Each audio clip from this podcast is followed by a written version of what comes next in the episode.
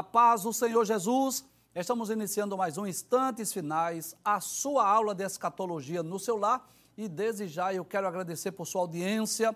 A você que gosta de estudar as profecias bíblicas, os eventos escatológicos, a você que é um telespectador assíduo dos instantes finais e acompanha a nossa programação pela TV ou pela internet. Que Deus te abençoe que as bênçãos de Deus continuem sendo derramadas sobre a sua vida e sobre a sua família. Seja muito bem-vindo aos instantes finais.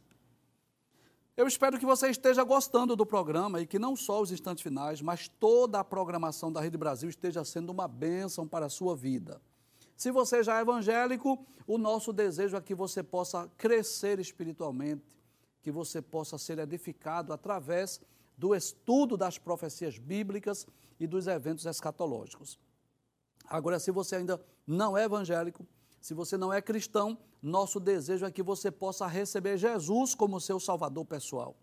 Para que você possa ter direito à salvação, à vida eterna, para que você possa desfrutar de todas as bênçãos que estão reservadas para os, para os salvos no futuro e também na vida presente. Eu gostaria de esclarecer e de deixar bem claro que quando nós falamos em salvação, é claro que o ápice da salvação é, é, o futuro, é as mansões celestiais, é a vida eterna.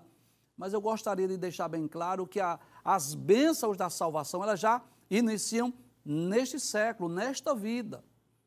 Então, em João capítulo 10, versículo 10, Jesus disse que o ladrão não vem senão para matar, roubar e destruir.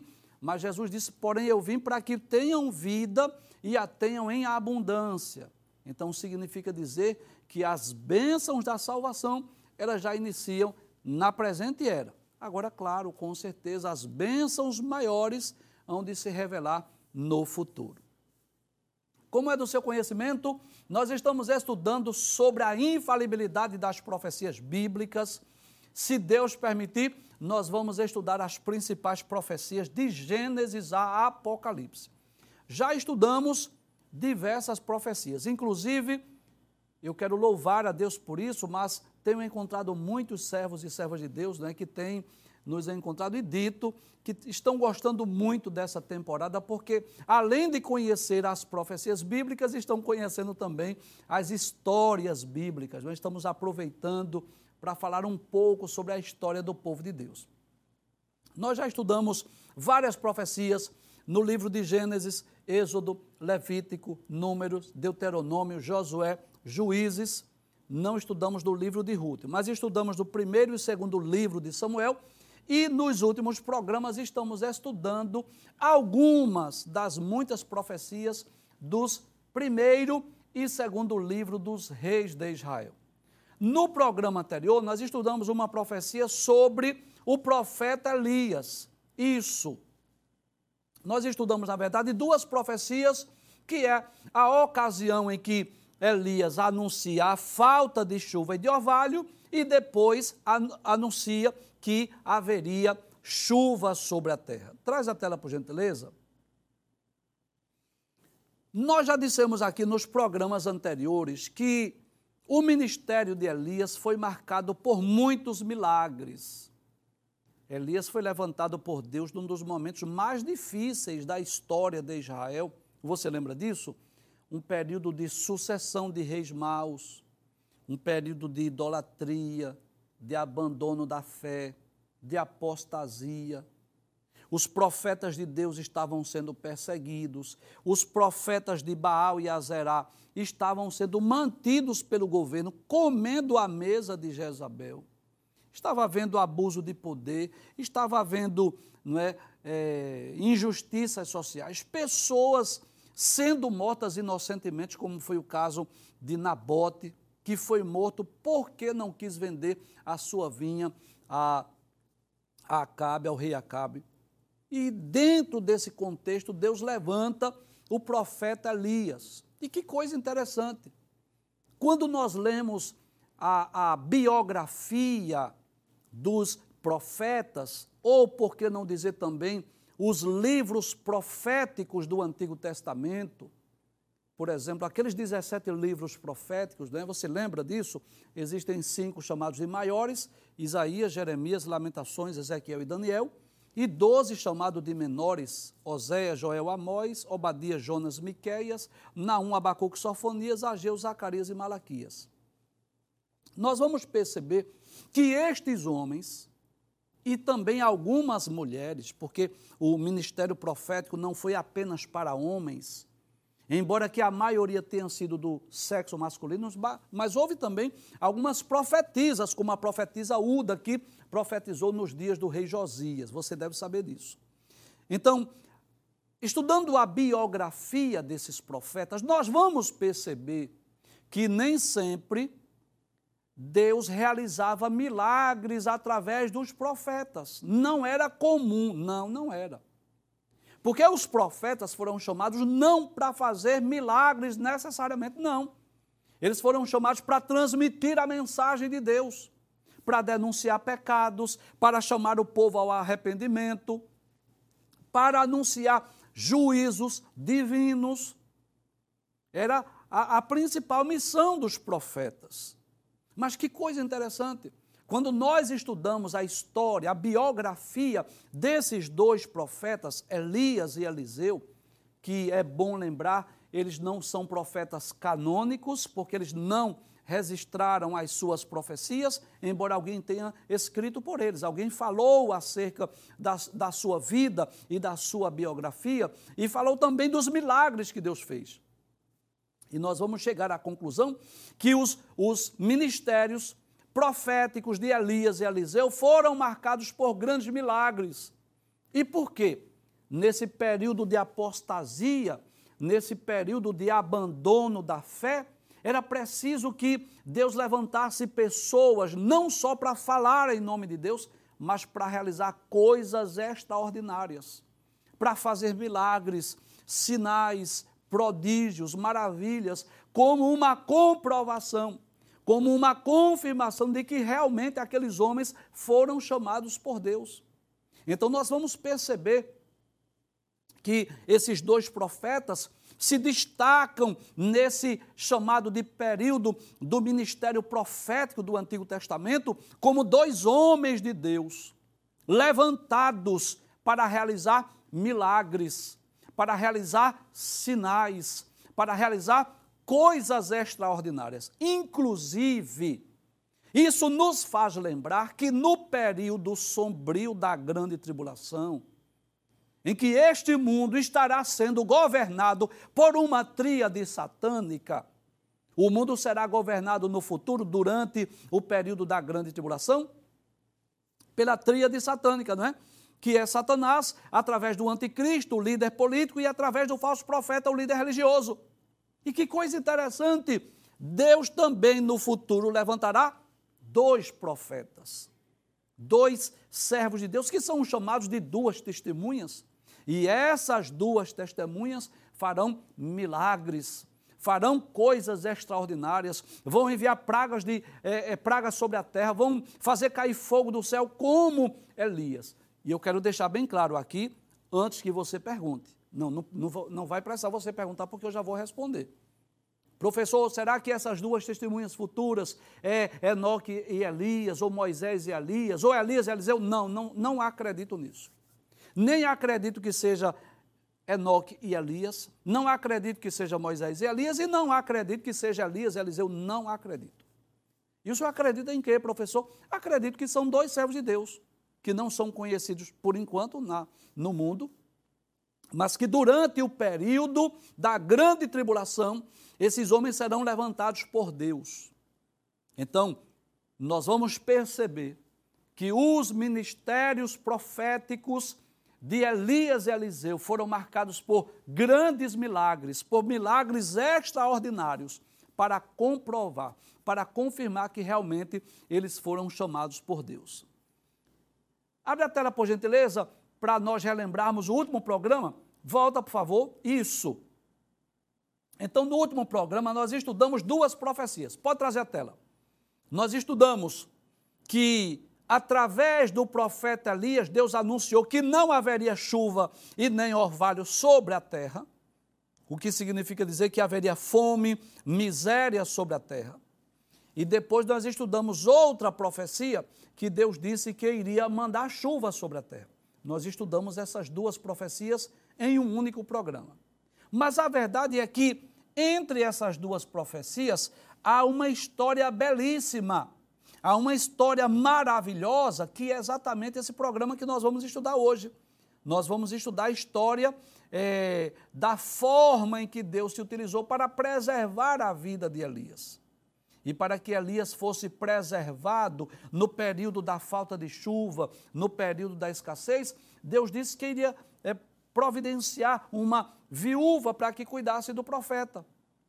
E quem sabe Elias pensou consigo que seria uma, uma viúva rica, que tivesse muitas propriedades, muitos bens, mas para surpresa de Elias, quando ele chegou lá na cidade de Sarepta, ele encontrou-se com essa viúva, uma mulher pobre que estava preparando lá, é, procurando lenha para fazer a última refeição. E depois ela disse que iria morrer por falta de alimento. Mas Elias disse que não iria faltar nem a farinha, nem iria faltar o azeite, nem a farinha da panela, nem o azeite da botija. E essa profecia, que é uma das histórias mais belas da Bíblia, que é um dos milagres mais extraordinários que Deus fez através do ministério do profeta Elias, Deus com certeza tem muitas lições para nos ensinar. Há muitas lições que nós podemos aprender nessa história ou nessa profecia que foi proferida durante o ministério de Elias. Pode passar a tela, por gentileza? Esse é o tema do programa hoje. A profecia que vamos estudar é a multiplicação da farinha e do azeite da viúva de Sarepta. E o texto é primeiro livro dos Reis, capítulo 17, versículos 1 a 14, deixando bem claro que vamos relembrar o versículo 1 para entendermos essa profecia. E vamos ver o cumprimento no primeiro livro dos Reis, capítulo 17, versículos 15 a 16. Vamos relembrar? Antes de eu reler esse texto, eu gostaria de mostrar essa imagem aí, claro, uma imagem meramente ilustrativa, onde nos mostra que o profeta Elias estava transmitindo uma mensagem de juízo ao rei Acabe. Por quê? Por causa dos pecados que nós já mencionamos aqui no programa, por conta da, da rebelião, da rebeldia da nação por causa de Acabe.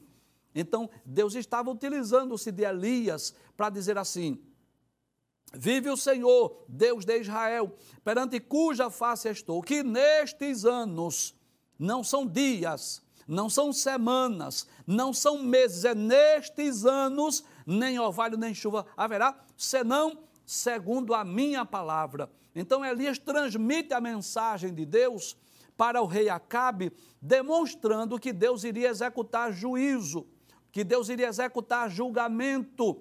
O que é de se esperar de uma nação idólatra, de uma nação pagã, de uma nação rebelde? O que é de se esperar de um, de um reino em que os profetas de Deus estão sendo perseguidos e os profetas de Baal e Azerá estão se mantendo do governo. O governo está mantendo os profetas falsos. Os profetas de Baal e Azerá estão comendo na mesa de Jezabel. O que é de se esperar? Claro, juízo, castigo. Nós já dissemos isso aqui.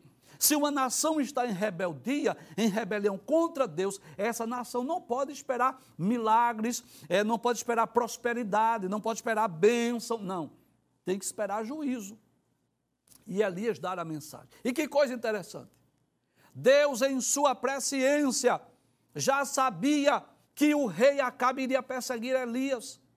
E Deus dá as orientações, Deus diz o que é que Elias deveria fazer. Passe o texto, por gentileza.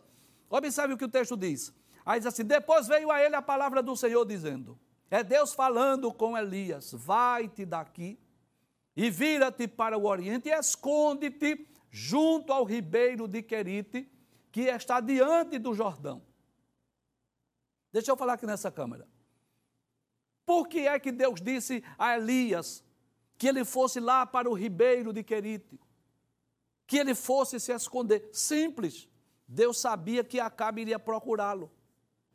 Porque qual deveria ser a atitude de Acabe? O que é que Deus esperava de Acabe? Choro, arrependimento, confissão, conversão. A atitude de Acabe deveria rasgar as suas vestes, e você sabe disso, né? Rasgar as vestes para o povo judeu era um sinal de arrependimento, de quebrantamento. Era para ele rasgar o coração, era para ele se humilhar. Era para Acabe fazer, sabe o quê? O que fez o rei de Nínive, quando o profeta Jonas anunciou o castigo. O rei de Nínive não foi procurar Jonas para matar ele, não. Não houve a necessidade de Deus dizer assim: Jonas, te esconde. Não, não. Sabe por quê? Porque a atitude do rei de Nínive foi diferente do rei Acabe. O rei de Nínive se humilhou, botou o povo para jejuar, se arrependeu do seu pecado e Deus poupou aquela nação. Mas Deus, sabendo de antemão o que era que Acabe faria, mandou Elias se esconder. Abre a tela mais uma vez, por gentileza. Aí Deus disse assim: E há de ser que beberás do ribeiro, e eu tenho ordenado aos corvos que ali te sustentem. E o que é que nós podemos aprender? Que Deus tem várias formas de cuidar do seu povo, de cuidar dos seus filhos, de cuidar dos seus servos. Elias agora iria aprender a depender única e exclusivamente de Deus. Elias agora iria fugir, iria se esconder, iria se alimentar do ribeiro de Querite e iria aguardar que os corvos levassem alimento. E o que é que nós podemos aprender? Dependência de Deus. E não é assim que às vezes acontece conosco? Que Deus nos coloca né, numa situação que nós nos tornamos completamente dependentes de Deus, que nós vamos aprender a depender dEle.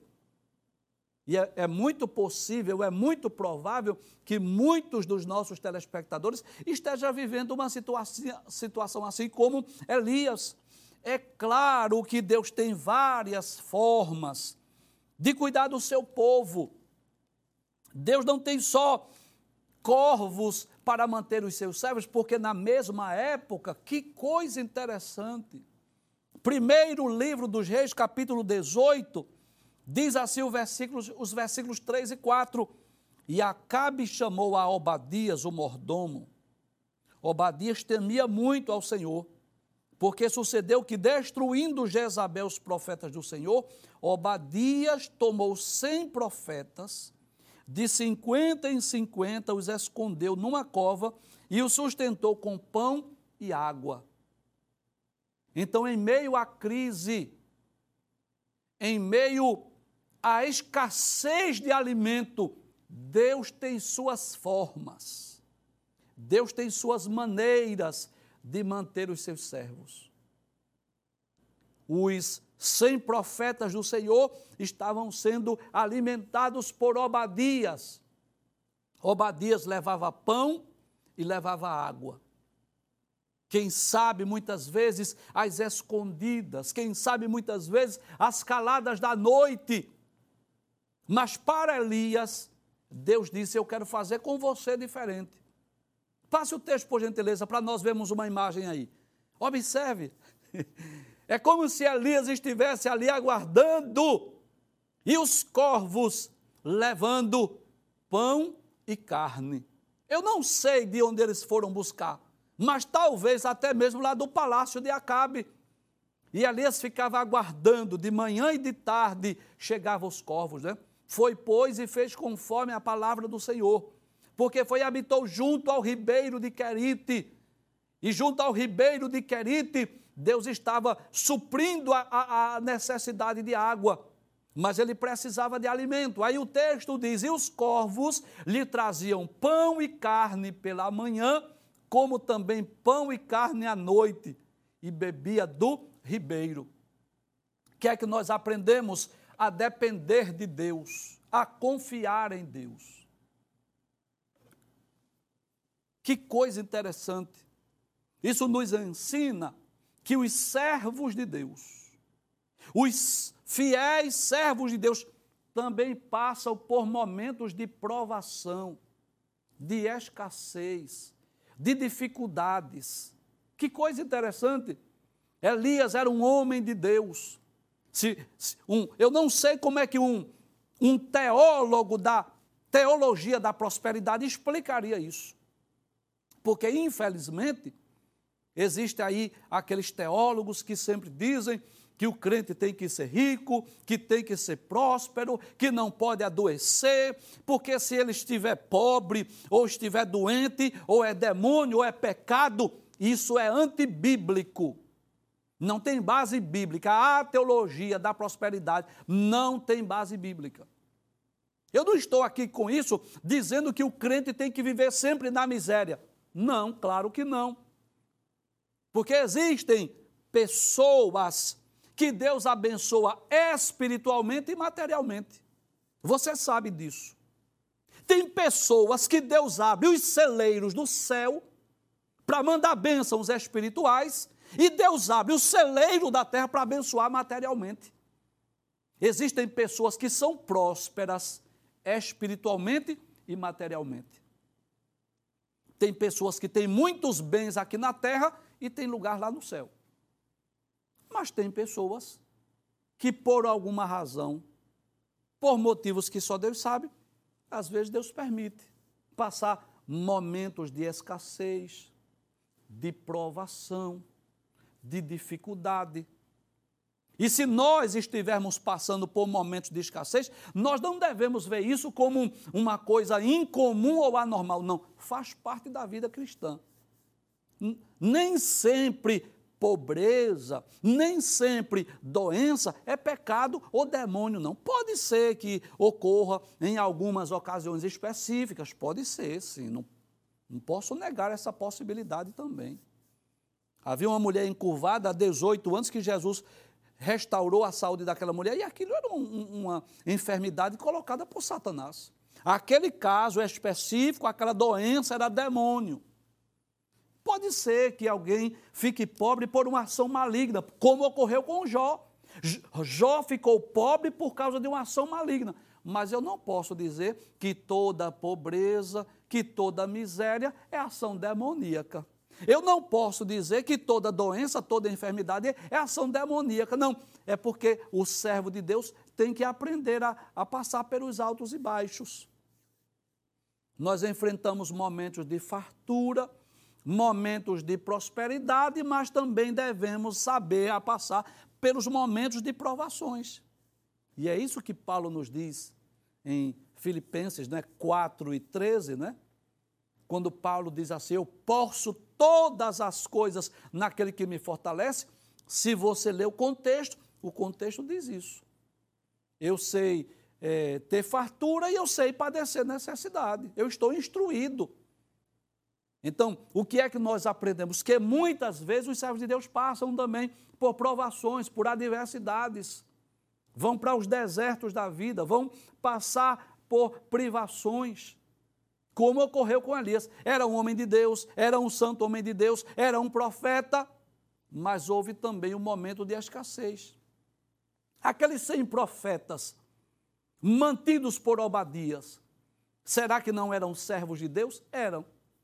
Será que eles não eram santos homens de Deus? Eram. Mas por um determinado tempo passou um momento de escassez.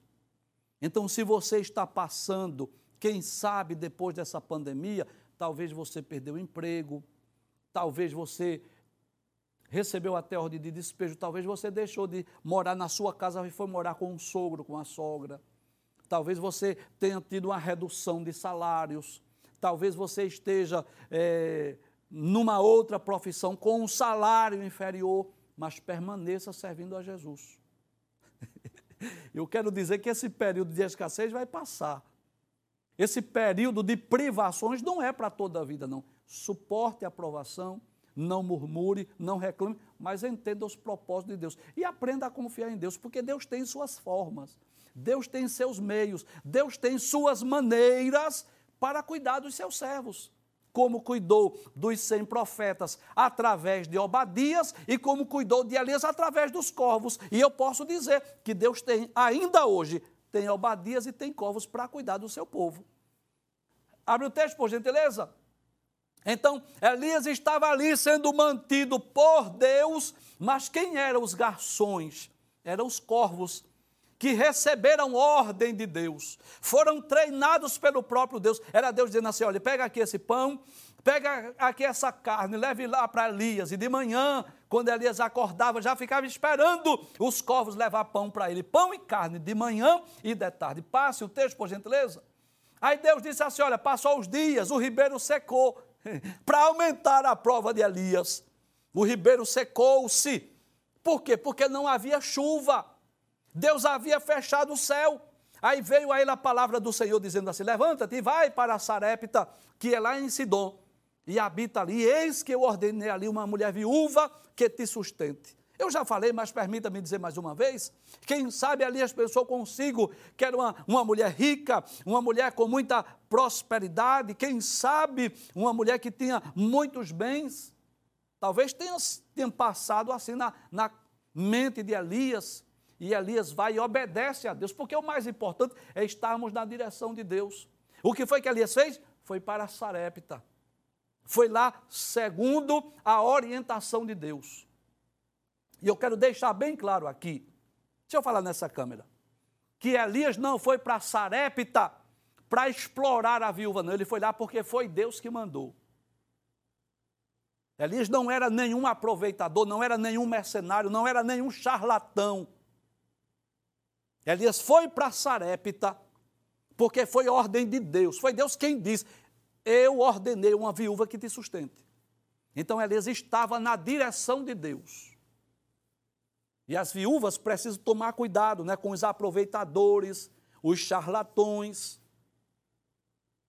os, os mercenários, que às vezes se aproveitam da situação para tirar proveito para si. É, é, preciso, né? Os idosos tomar cuidado, não é? As viúvas tomar cuidado com os aproveitadores. Mas Elias estava na direção de Deus. Não estava ali como um aproveitador para aproveitar da situação de ninguém, não. Estava ali como um servo de Deus, recebendo de Deus a orientação do que fazer, porque Deus nos ensina. Nesse processo que nós estamos passando, Deus vai nos ensinando como fazer, como agir, o que fazer. Deus vai dando as orientações. Que coisa interessante. Deus disse a Elias: fala a Cabe, diz a ele que não vai chover. Aí Elias entrega a mensagem. Aí Deus disse: agora, Elias, você vai lá para o ribeiro de Querite, fique lá bebendo água e aguarde lá, que eu vou mandar pão e carne, corvo vai levar. E Elias fica lá. Aí depois Deus diz assim: você agora vai lá para Sarepta, porque tem uma viúva que vai cuidar de você. E Elias segue a orientação de Deus. O que é que nós aprendemos? Que Deus vai nos ensinando Deus vai dando as, as orientações. Então, nós precisamos saber qual é a orientação de Deus nesse processo que nós estamos vivendo. Abre a tela mais uma vez. Pode passar o texto, por gentileza? Aí assim: então ele se levantou e se foi a Sarepta. Sarepta, né? em outras palavras, ele obedeceu a Deus. E chegando à porta da cidade, eis que estava ali uma mulher viúva apanhando lenha e ele a chamou e lhe disse: Traze-me, peço-te uma vasilha, um pouco de água para que eu beba. Como que ele diz assim: Olha, eu venho de uma viagem, eu venho de uma terra longínqua. Traz a tela, por gentileza. Eu venho de uma terra longínqua, eu estou com sede. A senhora pode me dar um pouco de água? Que com certeza a água já era algo escasso naqueles dias, pela falta de chuva.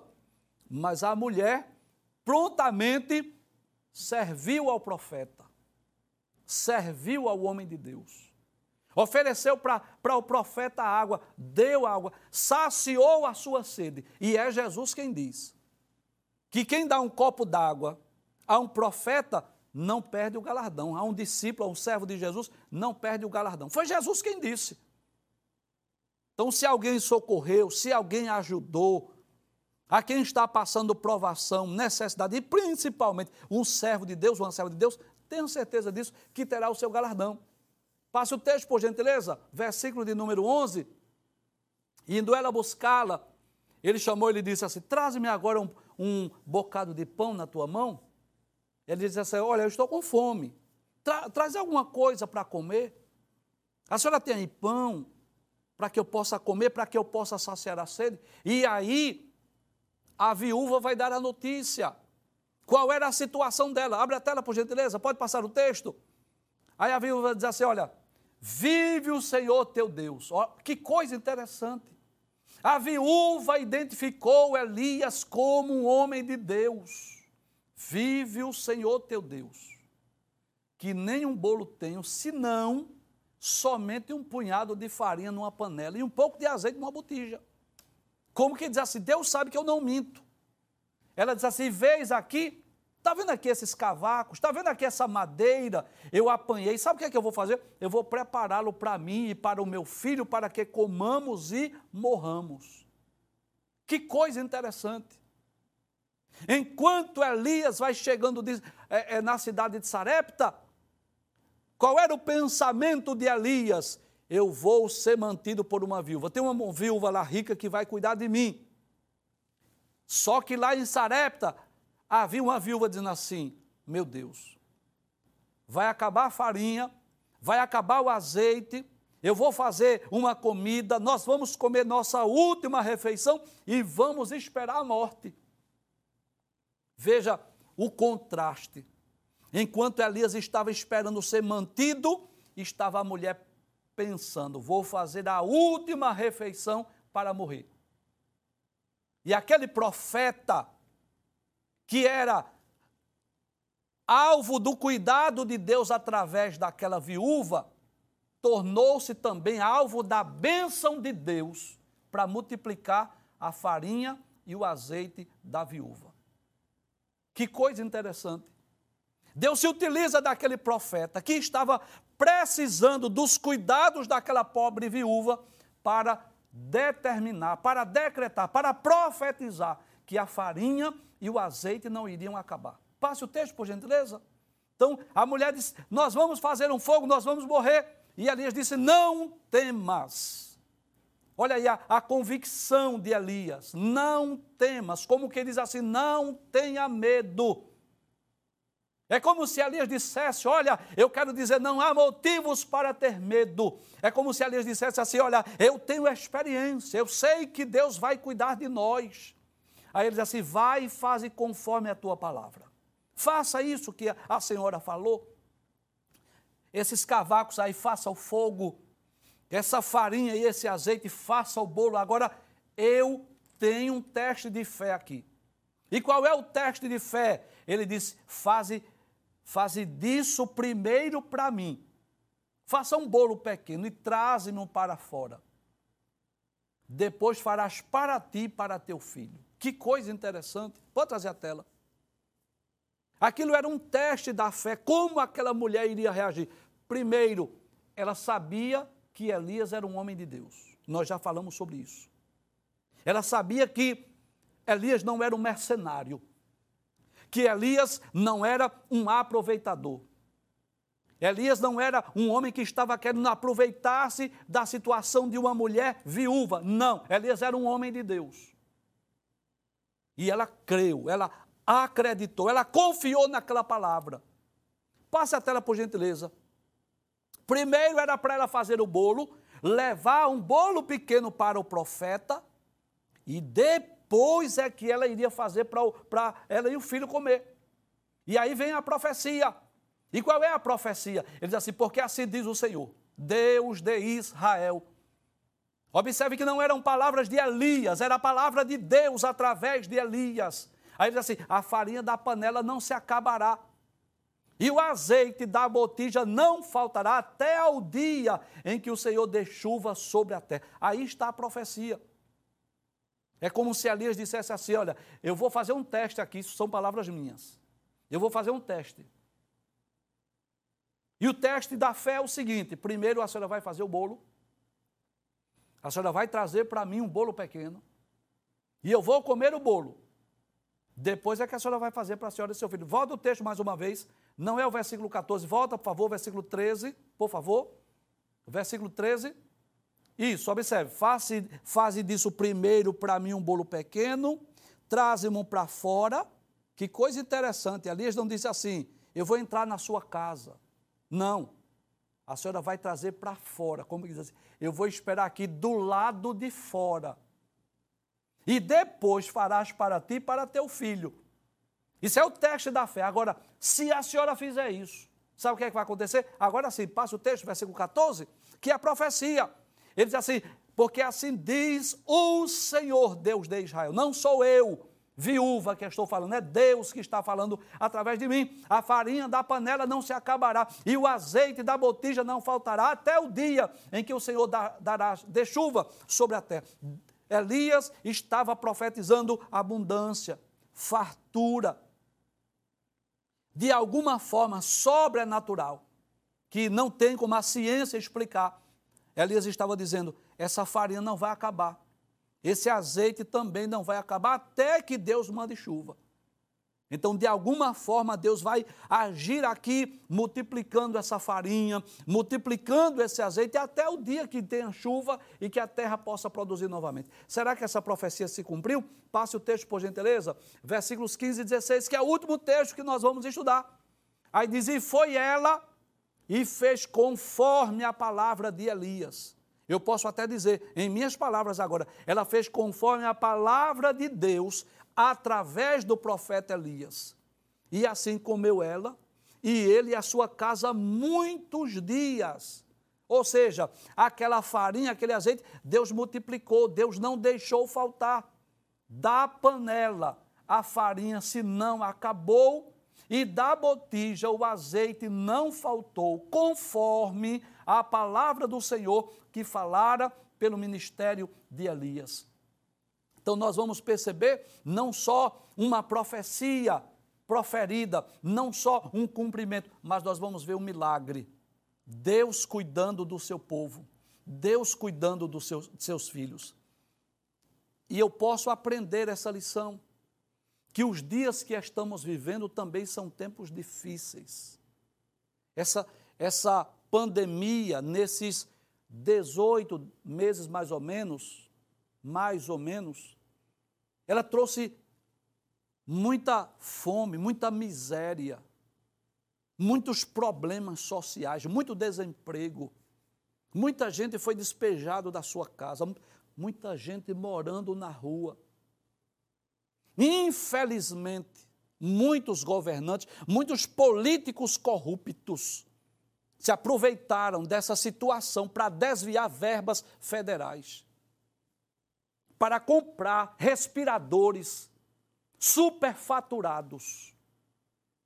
Mentiram, aumentando o número de óbitos, obrigando até que os médicos legistas pudessem dar causas só Covid e Covid para que recebesse mais verbas federais, para enriquecerem ilicitamente, para comprarem materiais médicos hospitalares sem fazer nenhuma pesquisa, não é? sem fazer nenhuma consulta de preço. Para quê? Para enriquecer ilicitamente. Mas em meio a essa crise, em meio a essa pandemia, sem fazer nenhuma licitação, essa é a palavra, né? essa é a palavra correta, sem fazer licitações, comprando materiais superfaturados, mas em meio à crise, Deus tem suas formas e suas maneiras de cuidar dos seus filhos, de cuidar dos seus servos, de cuidar do seu povo e de cuidar da sua igreja. Não é tempo para murmurar, não é tempo para reclamarmos, não é tempo para se maldizer, é tempo de confiar em Deus. Que Deus tem suas formas, Deus tem suas maneiras de cuidar dos seus servos. Às vezes ele se utiliza de Obadias, que é o instrumento de Deus para manter, para sustentar, para prover. Às vezes Deus se utiliza de formas sobrenaturais, como os corvos. E às vezes Deus diz assim: eu vou multiplicar o que você tem. De uma forma sobrenatural, o dinheiro vai, vai crescer, Deus vai multiplicar. Mas uma certeza tenhamos é que Deus, Ele cuida de nós.